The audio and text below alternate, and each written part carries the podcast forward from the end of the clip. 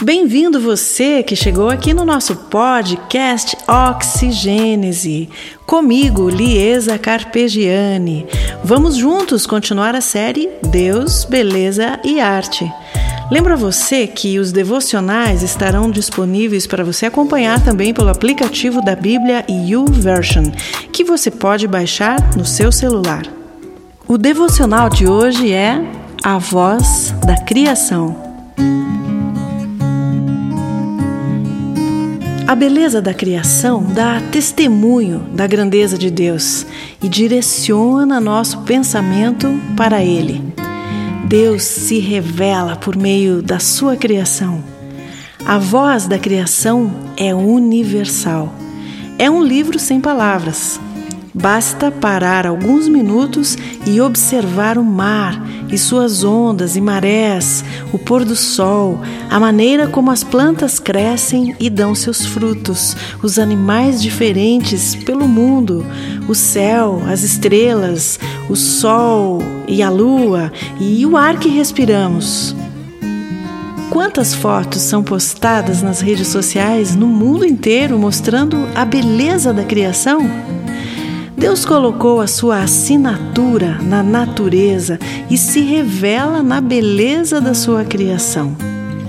Ela não é fruto do acaso, tudo que existe fala sobre Deus, um ser grandioso e inteligente. A quem vocês podem comparar Deus? Que imagem usarão para representá-lo? Acaso pode ser comparado a um ídolo feito no molde, coberto de ouro e enfeitado com correntes de prata? Quem mais segurou os oceanos nas mãos? Quem mediu os céus com os dedos? Quem mais sabe o peso da terra ou pesou na balança os montes e as colinas? Isaías 40, 12, do 18 ao 19.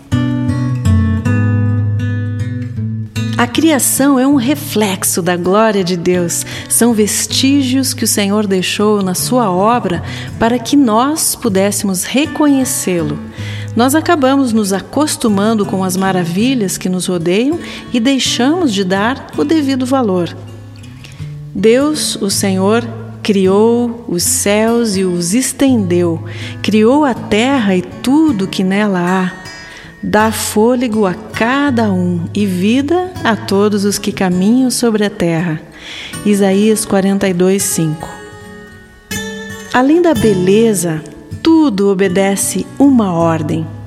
Pois o Senhor é Deus, criou os céus e a terra e pôs todas as coisas no devido lugar. Fez o mundo para ser habitado e não para ser um lugar vazio e caos. Ele diz: eu sou o Senhor e não há outro. Isaías 45, 18.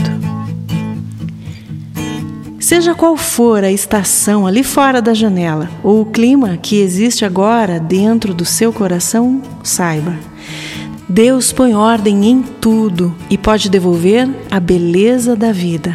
A presença do Senhor pode afluir sobre sua alma como rios de água viva, regando as sementes que ele cuidadosamente semeou, brotando esperança, florescendo fé e frutificando amor. Vamos orar assim?